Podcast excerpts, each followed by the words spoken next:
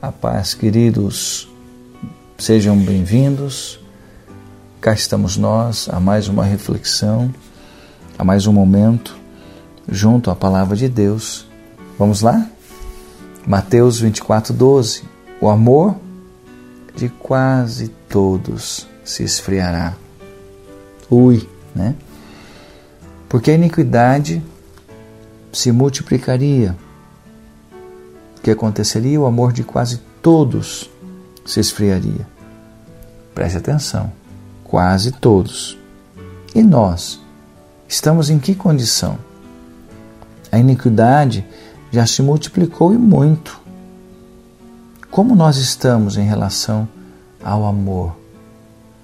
Como estamos em relação ao amor ao nosso Deus, Deus Pai, Deus Filho e Deus Espírito Santo? Nós precisamos refletir, precisamos nos cuidar. Se não nos atentarmos, podemos ser pegos pelo esfriamento. O sistema da iniquidade está aí para nos esfriar. Por isso, todos os dias, precisamos ser aquecidos pelo amor de Deus e por um relacionamento íntimo com Ele.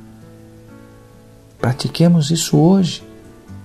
Lembremos, buscai o Senhor enquanto se pode achar, invocai-o enquanto está perto. Deixe o perverso o seu caminho. Amém? O iníquo os seus pensamentos. Converta-se ao Senhor, que se compadecerá dele, e volte-se para o nosso Deus. Por quê? Porque é rico em perdoar. Porque os seus pensamentos não são os vossos pensamentos nem os vossos caminhos os meus caminhos, diz o Senhor. Porque assim como os céus são mais altos do que a terra, assim são os meus caminhos mais altos que os vossos caminhos, os meus pensamentos mais altos que os vossos pensamentos, nos fala Isaías 55, 6, 9. Oremos, queridos. Pai, aqui nós vemos que porque se multiplicaria a iniquidade, o amor de quase todos se esfriaria. Como estamos nós? Senhor, se há algum esfriamento aqui, Deus envia teu fogo e aquece, porque nós não queremos cair no esfriamento.